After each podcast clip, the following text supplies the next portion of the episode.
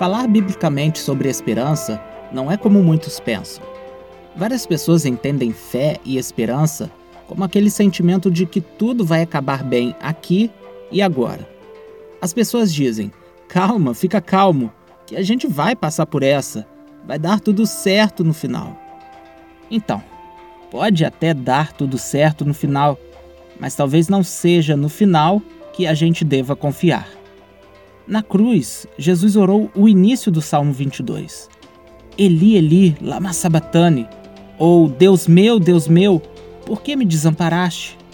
Percebam que aqui há um grito de dor, há um grito de lamento, há um sentimento de abandono e desespero.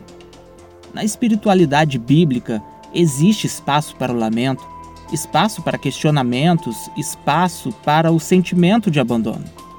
Se você é cristão e sente dúvidas e medo em vários momentos da sua vida e muitas vezes não consegue levantar a cabeça, olhar para frente e dizer que vai ficar tudo bem, fique tranquilo. Você não está em pecado ou tendo falta de fé. Você está sendo gente.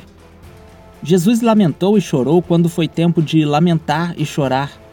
Existe o tempo do pano de saco, quando choramos nossos pecados e sentimos Deus distante.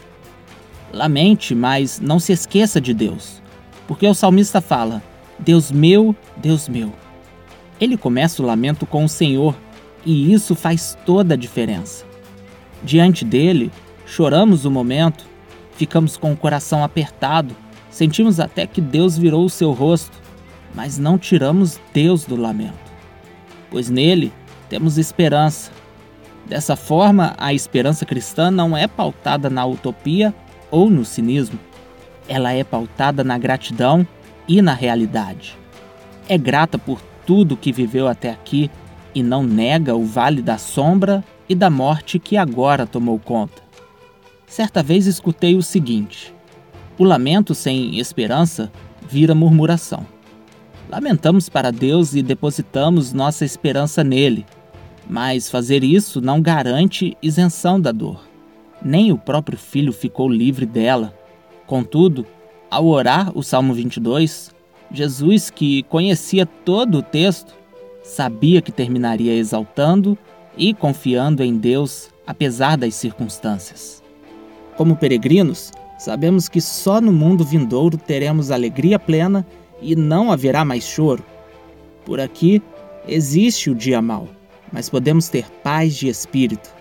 Sabemos que Ele cuida de nós mesmo em meio à tempestade.